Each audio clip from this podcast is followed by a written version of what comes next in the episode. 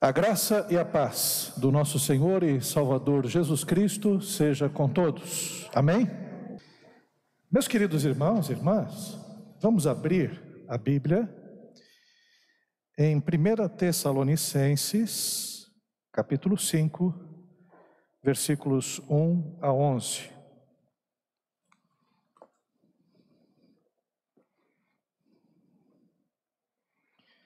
Glória a Deus.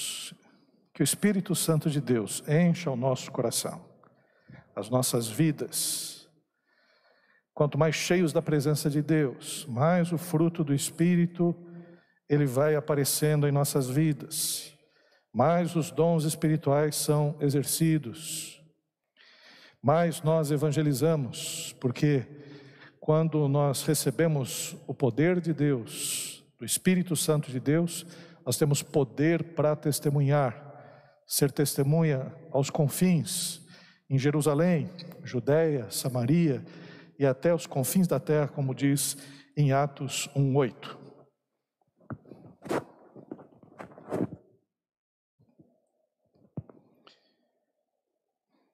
Primeira Tessalonicenses, capítulo 5, diz assim: Irmãos, relativamente aos tempos e às épocas, não há necessidade de que eu vos escreva, pois vós mesmos estáis inteirados com precisão de que o dia do Senhor vem como ladrão da noite. Quando andarem dizendo paz e segurança, eis que lhes sobrevirá repentina destruição, como vêm as dores de parto, aqui está para dar a luz, e de nenhum modo escaparão. Mas vós, irmãos, não estáis em trevas, para que esse dia, como ladrão, vos apanhe de surpresa. Porquanto vós todos sois filhos da luz e filhos do dia. Nós não somos da noite nem das trevas. Assim, pois, não durmamos como os demais. Pelo contrário, vigiemos e sejamos sóbrios. Ora, os que dormem, dormem de noite, e os que se embriagam, é de noite que se embriagaram. Nós, porém, que somos do dia, sejamos sóbrios revestindo-nos da couraça da fé e do amor, e tomando como capacete a esperança da salvação, porque Deus não nos destinou para a ira, mas para alcançar a salvação mediante nosso Senhor Jesus Cristo, que morreu por nós, para que, quer vigiemos, quer durmamos, vivamos em união com Ele. Consolai-vos, pois, uns aos outros e edificai-vos reciprocamente, como também estais fazendo. Amém. Pai querido, nós queremos te agradecer por essa palavra, Senhor, tão maravilhosa, palavra que tem nos dirigido em toda a verdade, palavra que tem nos exortado, edificado, consolado os nossos corações, palavra, Senhor, que tem cada vez mais, Senhor, feito em nós, Senhor, a tua imagem e semelhança, é, criado em nós, Senhor, cada vez mais, Senhor, uma vida diferenciada de santidade, Senhor. E isso tudo, Senhor, é obra tua, da tua palavra, Senhor, da oração, Senhor, da comunhão contigo. E agora, Pai, que nós lemos a tua palavra, abre o nosso entendimento para que possamos reter, Senhor, a tua palavra, aplicá-la no momento correto e principalmente nesses dias tão tumultuados que vivemos. É o que nós oramos, em nome de Jesus. Amém.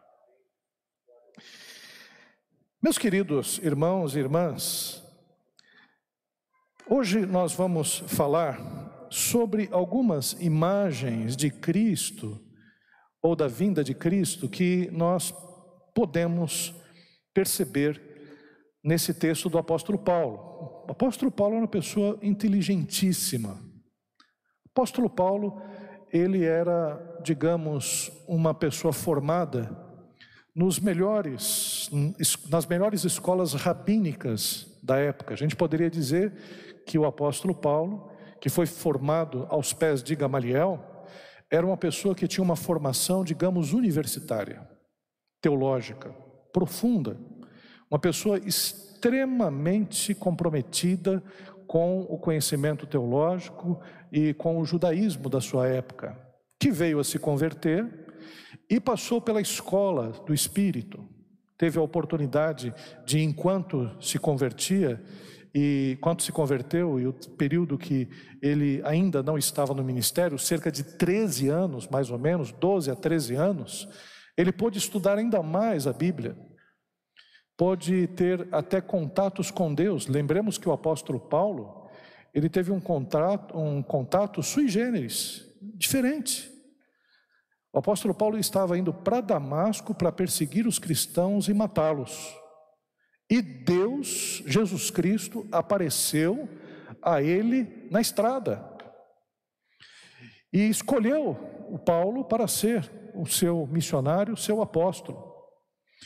E diz a palavra de Deus, e o apóstolo Paulo, nas suas cartas, nós percebemos isso, que esse período em que ele estava ainda meio que no ostracismo, as pessoas ainda tinham um pouco de medo dele, será que Paulo se converteu mesmo? Né? Os irmãos ainda não estavam muito acostumados com essa ideia e Paulo se retirou. Se não fosse Barnabé que trouxesse Paulo de volta né, para Antioquia, é, talvez as cartas não fossem escritas e outros trabalhos não fossem escritos. Mas Paulo demonstra, por exemplo, em 1 Coríntios, ele fala: Eu recebi do Senhor. Quer dizer, em alguns momentos o apóstolo Paulo recebeu diretamente de Deus, de Jesus Cristo o que ele deveria falar sobre, por exemplo, a ceia do Senhor. Teve um momento também na segunda carta aos Coríntios em que o apóstolo Paulo diz que ele teve revelações, indo até o terceiro céu, revelações que ele não pode dizer para as pessoas. Tal né, foi a grandeza das revelações. E ele mesmo disse que para que ele não se ensoberbecesse com aquelas revelações, foi-lhe colocado um espinho na carne, que a gente não sabe se era uma doença ou não, para que ele pudesse perceber que é na fraqueza que o Senhor fortalece, que a graça do Senhor lhe basta. Então o apóstolo Paulo, ele tinha uma, um conhecimento teológico e também tinha uma vida espiritual intensa com Deus. Isso lhe proporcionou a oportunidade, graça, graças a Deus, de escrever cartas e instruções tão belas, tão ricas, tão didáticas, para que hoje nós pudéssemos entender, por exemplo, a vinda de Cristo. Hoje nós vamos falar sobre as imagens da vinda de Cristo Jesus, ou melhor, as figuras da vinda de Cristo Jesus que nós encontramos nessa passagem. Em um mundo pleno de injustiça, onde o direito do pobre, da viúva, do estrangeiro e do órfão são vilipendiados todos os dias, onde a enfermidade se espalha, atingindo pessoas tão queridas e até nós mesmos, onde o engano e a mentira proliferam como ervas daninhas, é impossível não desejar o reino de Deus estabelecido sobre a terra. Todas essas coisas que estão acontecendo na, na vida social, coletiva, política, econômica e na nossa vida individual, psicológica, física, mostram que tudo isso tem um efeito sobre a nossa vida, que é um efeito que o Russell Shedd disse, que é o efeito de desmame. A criança, quando nasce, ela fica um período com os pais, com a mãe, claro, evidentemente, mamando. E tem um período em que ela tem que desmamar. A criança não quer desmamar. Até tem aquela expressão, né, das pessoas que ficam mamando, né, que não querem sair, não querem conseguir o seu, uh, o seu próprio sustento, mas dependem do outro. Toda vez que a gente critica uma pessoa que é um parasita, ele diz que ele só, só está mamando nas tetas do governo, por exemplo. Né? É uma expressão muito utilizada. Mas a criança, quando vai desmamar, é, é meio que um choque, é um pouco traumático, porque a criança, ela tem aquele contato com a mãe, que é um contato muito bom, e ela tem esse alimento que ela não faz muita força para poder é, se alimentar. Nós também estamos num efeito de desmame do mundo. Porque a gente coloca, quando nós nascemos e quando começamos a ter uma vida, um pouco de entendimento acerca das coisas, a gente coloca todas as fichas no mundo, nos nossos sonhos, nos nossos projetos, no casamento, na criação dos filhos, na universidade, na pós-graduação, na viagem, no trabalho e no emprego, na carreira, na carreira fora. A gente tem uma série de sonhos que são interrompidos constantemente, que são frustrados constantemente, porque nós não conseguimos tudo aquilo que a gente deseja. Não conseguimos. Não depende da gente.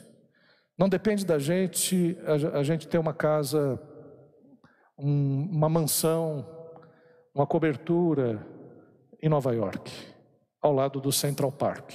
Você pode desejar isso a vida inteira. Você pode desejar, ah, vou lá, no, lá nos Estados Unidos, vou assistir as peças da Broadway. Né? Vou é, estudar em Harvard. E você pode desejar isso, só muitos poucos conseguirão isso. E a gente muitas vezes tem os nossos sonhos. Quem é futebolista, quem é, começa ali sendo o craque da rua, depois o craque da escola, sonha em algum dia ser um Neymar. E depois ele percebe que apenas o Neymar é o Neymar. E outros poucos também conseguem muito dinheiro no mundo do futebol. A maioria, milhares, são jogadores de segunda divisão que pagam para trabalhar. O mesmo em relação à música.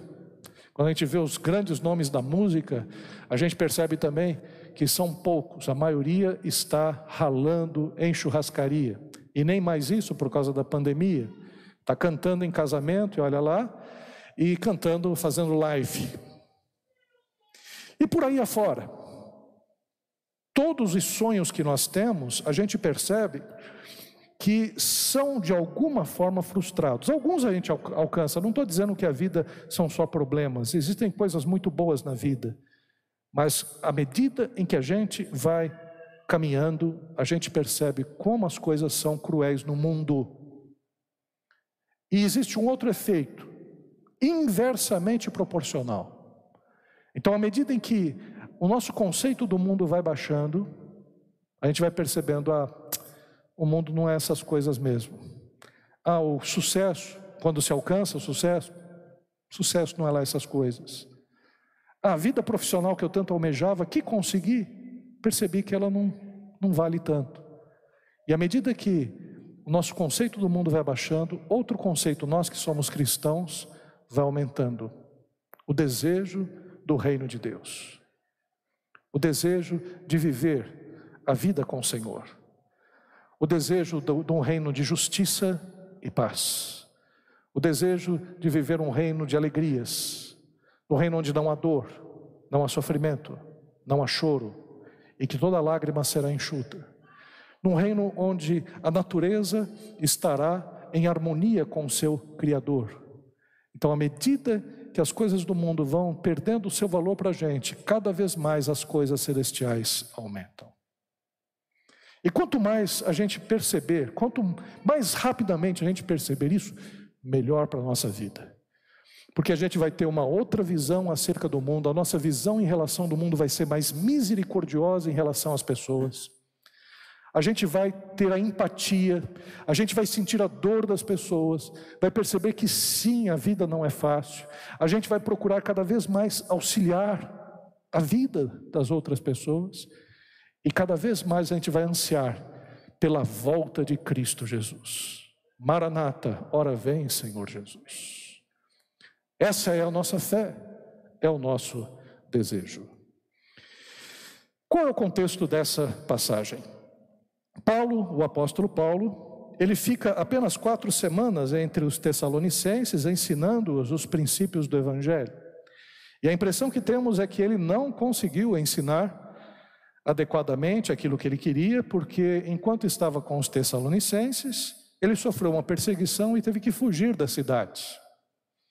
Então parece que ele não conseguiu completar. E talvez aquilo que ele não tenha conseguido completar foi justamente a questão escatológica falando sobre o final dos tempos, sobre a vinda de Cristo Jesus. E por isso o apóstolo Paulo escreve isso em 1 Tessalonicenses, fala sobre a vinda de Cristo. Ainda não ficou claro para os Tessalonicenses, ele vai escrever uma segunda vez. Porque quando ele está presencialmente com os Tessalonicenses, eles ouviram falar a respeito da vinda de Cristo, mas não entenderam como seria. Quando o apóstolo Paulo escreveu pela segunda, pela primeira vez, a primeira carta, ele diz: vai ser desse jeito. Aí os Tessalonicenses, ah, agora nós entendemos. E uma turma entre os Tessalonicenses disseram: Ô oh, gente, vamos esperar Cristo voltar. Vamos, não vamos trabalhar não. Vamos ficar numa boa. Jesus Cristo vai voltar. Não precisa trabalhar. Não precisa agora se preocupar com as coisas desse mundo, porque Cristo volta logo. E aí o apóstolo Paulo escreve a segunda carta, dizendo: Olha, gente, quero dizer uma coisa para vocês. Quem não trabalha, quem não trabalha, não coma. É para trabalhar, não pode deixar os seus afazeres. É como se o apóstolo Paulo diz: vai trabalhar, vagabundo. Não é por aí, não. Não venha com essa, não trabalho foi instituído por Deus e todos nós precisamos trabalhar. Essa carta, ela busca ensinar alguns temas ou termos eh, obscuros, entre eles a ressurreição. Primeira imagem que nós vemos nessa passagem. Então vamos agora pensar. O apóstolo Paulo está utilizando algumas figuras, algumas imagens é como a professora da escola bíblica dominical que está utilizando né, o flanelógrafo, eu, da minha época era flanelógrafo, e está colocando uns quadros para que as crianças possam entender a passagem, algumas figuras. O apóstolo Paulo está fazendo isso mentalmente, para que as pessoas entendam a volta de Cristo Jesus. E o primeiro quadro que nós temos é a respeito dos tempos e das estações. O apóstolo Paulo diz: relativamente aos tempos e às épocas, às estações, não há necessidade de que eu vos escreva. Então, o primeiro quadro é o do tempo e estações. Da mesma maneira que existe começo, meio e fim para a terra e a vida humana, também haverá para a volta de Cristo. É, e da mesma maneira que existem as estações que se sucedem desde o início da criação, também chegará a estação do reino de Deus. Então é como o apóstolo Paulo dissesse assim: olha, o tempo vai chegar. E ele utiliza duas imagens: a seta do tempo, a linha do tempo e o ciclo do tempo. A seta do tempo é justamente quando ocorre o começo, o meio e o fim. É como se fosse uma lança em direção ao fim. É o tempo bíblico. É o tempo da criação em Gênesis e o tempo do fim no Apocalipse. É o tempo do começo, onde todas as coisas foram criadas, e o tempo escatológico, onde todas as coisas serão consumadas e começará a eternidade. E também ele utiliza o ciclo do tempo. Porque as estações são cíclicas. São duas figuras, a seta e o ciclo. O ciclo, porque nós temos a primavera, temos o verão, temos o outono, o inverno, e depois começa a primavera, o verão, o outono e o inverno, colocando a ideia de que haverá né, também o tempo e o ciclo do reino de Deus. Da, tão certo como existe as estações, como existem os tempos, como existe primavera, verão, outono e inverno, né, em que as coisas vicejam na primavera, depois tem o calor, as coisas morrem no outono e depois nós temos o inverno rigoroso, né, haverá um novo tempo. O mundo vai passar por essas estações, mas haverá depois do inverno haverá um novo tempo, um novo céu e uma nova terra. Então, o que nós podemos ver, o apóstolo Paulo utiliza primeiro essa imagem do tempo e das estações. A outra imagem que ele utiliza é do ladrão. Olha só, o apóstolo Paulo é muito inteligente, porque ele utiliza uma ideia que nos assusta a todos, todos. Quando a gente fala ladrão, a gente já fica traumatizado, né? porque todos nós, e naquela época também era assim, as pessoas passavam, tinham medo de que alguém roubasse as suas coisas e até mesmo assassinasse as suas vidas. E ele fala sobre a surpresa de um assalto. A figura do assaltante é utilizada pelo apóstolo Paulo para revelar que para os que não são cristãos, a vinda de Cristo os surpreenderá. Olha o que o texto ele fala no capítulo 5. Ele diz assim: Pois vós mesmos estáis inteirados com precisão de que o dia do Senhor vem como ladrão da noite. Quando andarem dizendo paz e segurança, eis que lhes sobrevirá a repentina destruição, como vêm as dores de parto, e que para estar para dar à luz e de nenhum modo escaparão. Mas vós, irmãos, não estáis em trevas, para que esse dia como ladrão vos apanhe de surpresa.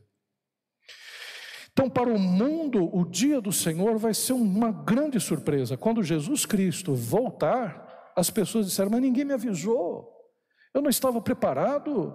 Por que, que essas coisas aconteceram? Né? Por que eh, isso sobreveio sobre a minha vida, na minha vida? Para as pessoas, essa vinda será repentina, sem aviso, deixando a todos, aqueles que não são crentes, atônitos, desesperados, confusos, porque isso aconteceu. Agora, para o cristão, o cristão sabe que a vinda do Senhor virá. E por isso o cristão é aquele que vigia, aquele que procura viver os valores do reino de Deus segundo a santa vontade do Altíssimo, que procura viver a sua vida sabendo que é peregrino nesse mundo e que um dia estará eternamente com Deus. É uma pessoa que não coloca toda a sua fé nesse mundo, mas coloca a sua fé em Cristo Jesus, sabendo que o que nos aguarda é uma vida eterna com Deus. Por isso, quando alguém tenta nos corromper, a gente chega e diz: não, os meus valores não são desse mundo. Eu sei que seria muito mais fácil eu pegar esse dinheiro, mas eu estou vigiando, porque eu sei que um dia eu morarei eternamente com Deus, e isso não faz parte dos valores do reino de Deus.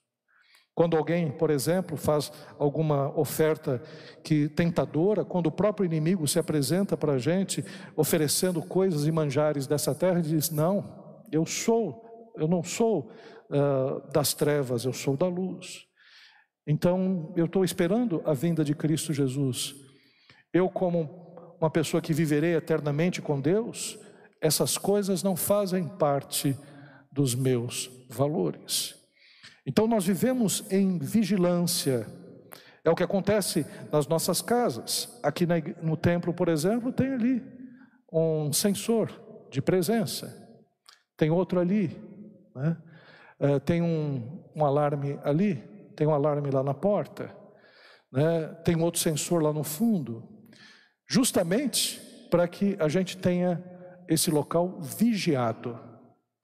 E é assim que nós vivemos na nossa vida. Por isso tem uma expressão muito própria do evangeliquez que é vigia crente. vigia. Quando a gente percebe um crente aí fazendo das suas, a gente chega, é varão, vigia. Não tá bom esse negócio, não. Você não parece cristão, não. Tua vida não tem, não, não encarna os valores do reino de Deus. Olha lá, hein? Se é crente mesmo, se é cristão mesmo, o dia do Senhor virá e ele voltará e ele arrebatará o seu povo. Então, o que nós podemos perceber é a necessidade da vigilância. Entraram uma vez na minha casa, eu estava tranquilo. Eu estava na parte de baixo do sobrado, eu estava sozinho, a Daisy estava, acho que na casa dos parentes dela, a minha irmã e o meu cunhado, os meus sobrinhos tinham ido me visitar na parte de baixo, foram embora e eu estava lá, arrumando a cozinha, fazendo alguma coisa, fazendo aquela boquinha né, da noite. É, ainda bem que eu demorei bastante, né, a TV ligada na parte de baixo, e eu mal sabia que um ladrão tinha entrado na parte de cima. Ele tinha pego um pedaço da cerca elétrica, um, uma haste de alumínio, ele estava armado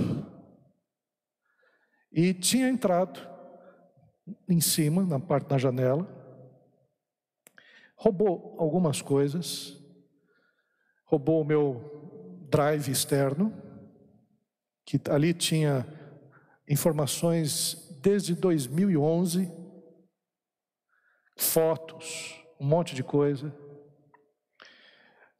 Roubou um iPad que eu tinha comprado para a Daisy de presente para ela. E roubou mais algumas coisinhas. Pegou a bolsa da Daisy, colocou essas coisas e foi embora. E eu lá, tranquilo, né, fui perceber que tinha sido roubado no dia seguinte, quando a Daisy deu falta do iPad e quando eu não achei o meu drive. Aliás, quando o guarda bateu na minha porta e disse: é, Maurício, ele ficou sabendo que é, ele ficou sabendo que houve uma movimentação na rua. Ele disse: Maurício, esse objeto aqui é teu.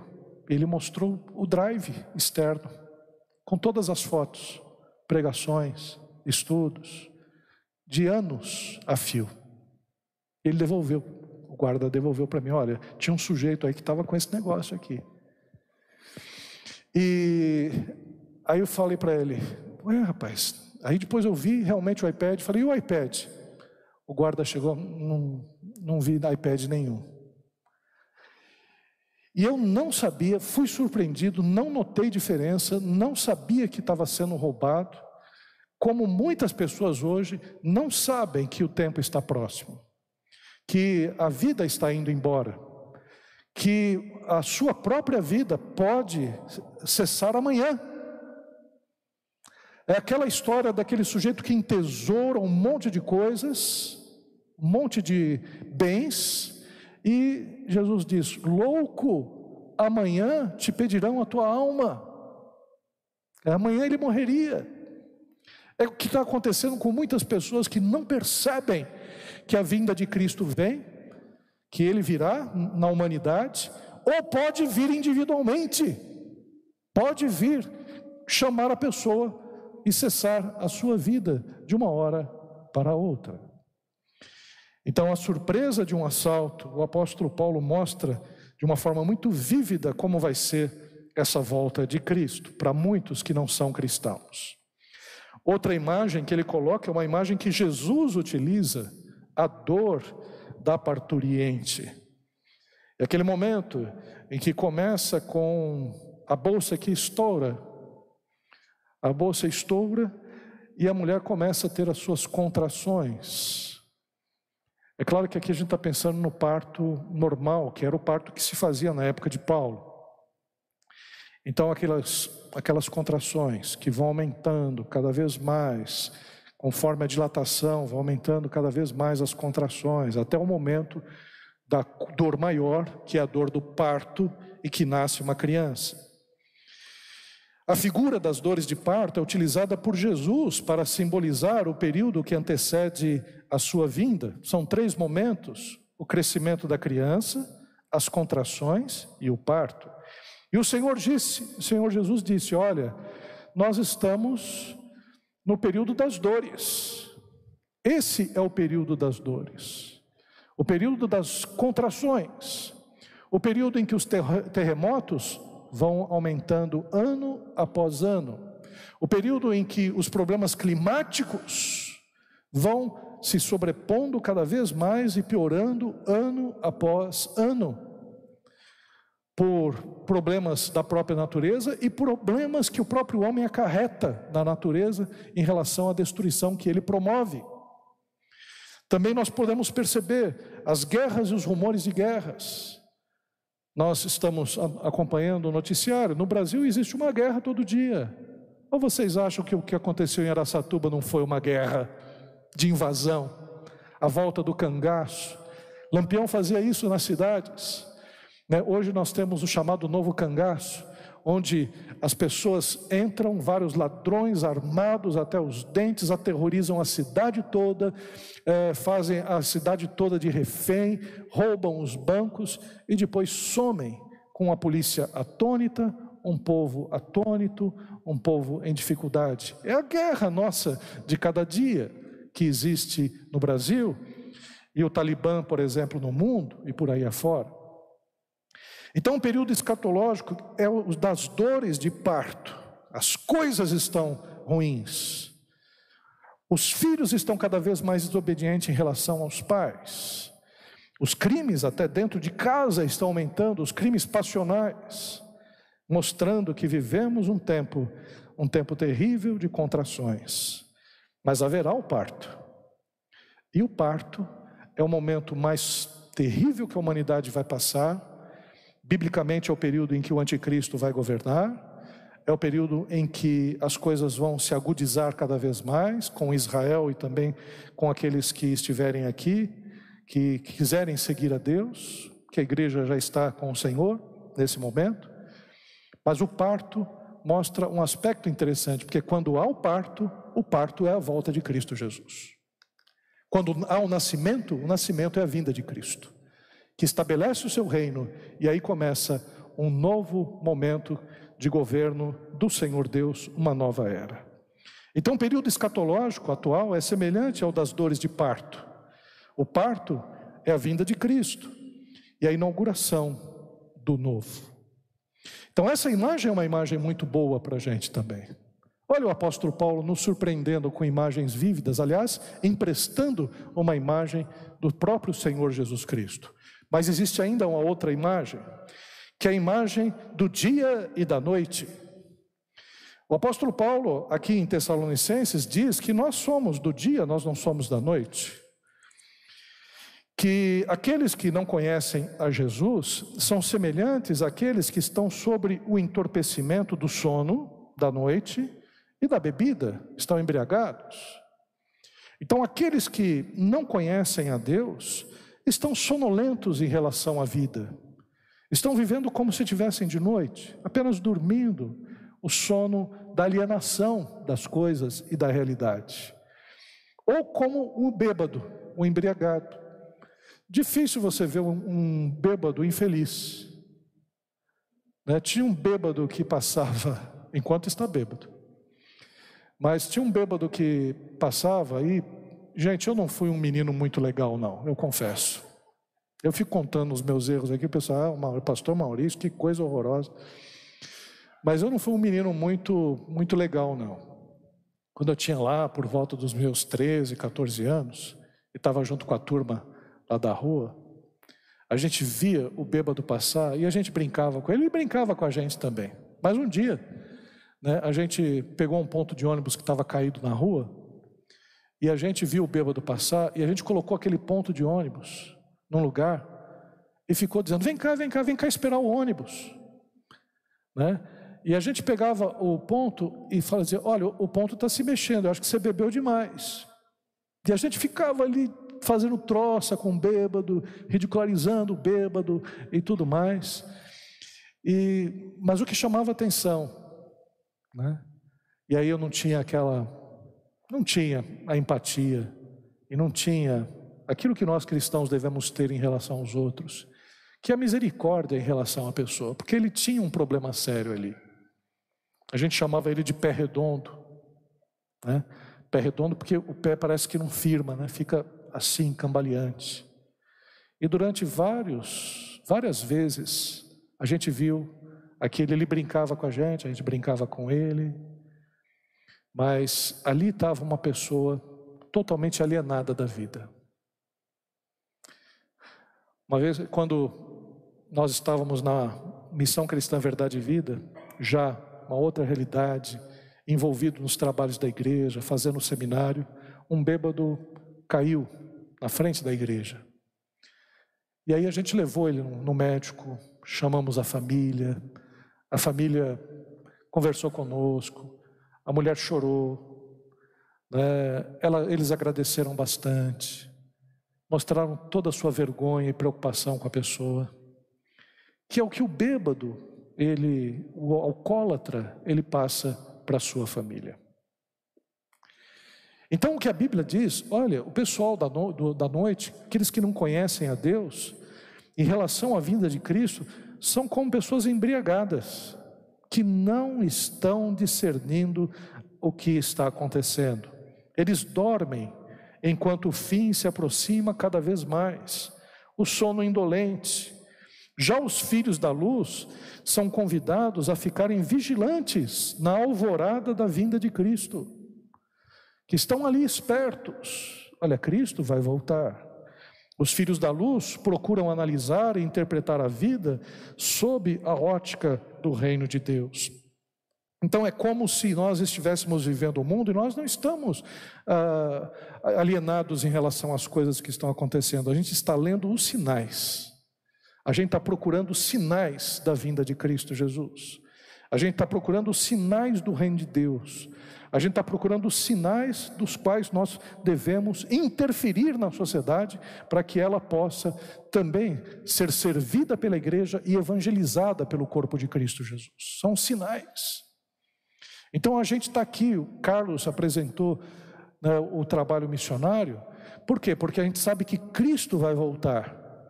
E muitas nações se dobrarão a Cristo Jesus. Então a gente olha para essas nações e diz: Vamos às nações, Cristo vai voltar. E é importante que todos ouçam acerca da mensagem do Evangelho de Cristo, e assim virá o fim. Então nós estamos lendo os sinais e interferindo, agindo de tal forma para que possamos levar a mensagem da vinda de Cristo Jesus. Quem não conhece a Cristo Jesus está levando a vida de qualquer jeito, de qualquer jeito. E às vezes aqueles que frequentam a igreja também, né, que ainda não têm um relacionamento com Deus real, são frequentadores da igreja, e graças a Deus estão frequentando a igreja, mas ainda não se decidiram de fato em servirem a Deus e colocarem a sua vida ao altar do Senhor. Porque existe uma, uma questão muito interessante. Todos nós queremos Jesus Cristo como Salvador das nossas vidas. Eu quero um Salvador pessoal. Eu preciso de alguém que resolva os meus problemas. São muitos os problemas dessa vida. Eu preciso do Salvador. E, claro, eu entrego a minha vida para Jesus Cristo ser o meu Salvador. Mas a entrega nunca é uma entrega apenas unilateral. A entrega a Jesus Cristo é para que Ele seja o nosso Senhor para que a vida seja vivida não segundo os nossos valores. Não é para Jesus Cristo apenas ser o nosso quebra-galho, ser aquele que vai resolver as nossas dificuldades, mas Jesus Cristo é o nosso Senhor. É aquele que manda na nossa vida, é aquele que tem vocação para a gente, aquele que tem um chamado em nossa vida, aquele que tem uma obra para nós realizarmos. Esse é o Senhor Jesus Cristo que envia a todos nós para sermos portadores da mensagem do Evangelho, testemunhas da sua graça e do seu poder e da sua misericórdia. Então, essa é a mensagem que nós precisamos entender, a mensagem completa do Evangelho. Mas outro aspecto, e uma última figura que nós vemos aqui, o apóstolo Paulo também trabalha a figura da armadura de Deus. Nós vemos aqui no texto, a gente está muito mais acostumado com a figura da armadura de Deus em Efésios capítulo 6, em que o apóstolo Paulo fala sobre todos os componentes da armadura, a armadura completa. Mas aqui ele também fala de uma armadura. Como ele descreve essa armadura? Está no capítulo 5, aqui no versículo, é, que é o versículo 8. Nós, porém, que somos do dia, Sejamos sóbrios, não embriagados, alienados da vida, revestindo-nos da couraça da fé e do amor e tomando como capacete a esperança da salvação. A outra armadura, que se encontra em Efésios capítulo 6, vocês podem ler, tem um objetivo diferente. Essas duas armaduras são diferentes. É como se fossem guerras diferentes para a gente. Essa armadura aqui é para a gente se preparar para a vinda do Senhor. A armadura lá de Efésios capítulo 6 é para a gente resistir aos dardos inflamados do inimigo e ao dia mau. Quer dizer, é aquela da guerra espiritual contra o inimigo. Essa armadura aqui é para a gente se preparar para as guerras da vida, até a vinda de Cristo Jesus. É uma armadura em que o capacete, a couraça, ela é uma couraça da fé e do amor. Então a nossa vida se baseia na couraça da fé e do amor, fé e amor, porque crer sem amar vira legalismo, amor sem a crença, sem a fé, é simplesmente um amor é, de libertinagem, um amor muito indulgente, um amor que não transforma. Então, amor e fé, fé e amor. Então, a nossa vida é revestida por esses dois aspectos. Nós já estamos armados, viu, irmãos? A gente não precisa se armar, não. Desculpa a referência política. Porque, irmãos, arma e cristão não combinam. Não combinam. Você pode até crer em outros valores que estão sendo pregados, mas arma e cristianismo não combinam. Nós já temos as nossas armas. Em relação aos nossos inimigos, nós não pegamos um fuzil e damos um tiro no inimigo. A Bíblia nos ensina a orar pelos inimigos. A Bíblia nos ensina a amar aqueles que nos perseguem. A Bíblia nos ensina que é melhor matar do que morrer, que é melhor dar a sua vida do que tirar a vida do outro. Ah, pastor, né? Ah, então a gente vai deixar as coisas assim, né, eh, serem é, resolvidas dessa forma? Bom, irmãos, isso é o Evangelho. É o Evangelho. Foi o que Jesus Cristo nos ensinou no Sermão da Montanha. Então a gente precisa chegar a entender esse aspecto. A armadura a gente já tem. Imagine se toda a igreja, que agora está envolvida politicamente, tanto de um lado como de outro, se envolvesse na evangelização, imagine o que seria o Brasil. Se a gente se preocupasse muito mais com a vinda de Cristo Jesus e com a pregação da sua vinda, qual seria o efeito no nosso país e nessa nossa, eh, nessa nossa nação? Do que simplesmente reduzir, nós reduzimos a mensagem do Evangelho às ideologias atuais. Triste tempo esse, em que a gente vendeu a mensagem do Evangelho. Ah, pastor, mas essa minha ideologia defende os valores do Evangelho. Defende não. É o Evangelho que nós precisamos batalhar por ele, não é pelas ideologias, porque a ideologia ela tem um problema. Porque é um pacote que não está sozinho. Então, se você adota uma ideologia política, ele tem até alguns aspectos do evangelho, mas tem outros inconvenientes que estão ali, né, atrelados, juntos. Que aí faz com que o evangelho seja sequestrado pela visão política. Que a igreja seja sequestrada pelo Estado, tanto de um lado ou de outro. Por isso que igreja não se atrela a partido político. Igreja não defende político. Igreja não defende projeto político. Igreja não defende nada desses aspectos. A igreja fala de Jesus Cristo, do seu amor, fala da cruz do Calvário, fala da mudança que tem na vida das pessoas que aceitam a Jesus Cristo como Senhor e Salvador. Então, nesse púlpito aqui, a gente não vai ouvir falar de política. Nesse púlpito aqui, a mensagem é do Evangelho. Agora, saindo daqui, você vai ter a sua liberdade, você pode chegar e defender o partido político que você quiser, com consciência, com sabedoria, com discernimento, é, usando as armas que nós vemos aqui, porque a nossa arma é a couraça da fé e do amor. Quando nós vamos a uma manifestação, a gente não vai para quebrar tudo, não, com revolta, dizendo, ah, eu vou derrubar esse governo, vou fazer isso, vou fazer aquilo. Não, A nossa arma é a fé e o amor. A nossa arma é o cuidado em relação ao outro, porque nenhuma causa política, ideológica vale o preço de uma vida. Não vale. Nenhuma revolução política vale o preço de uma vida.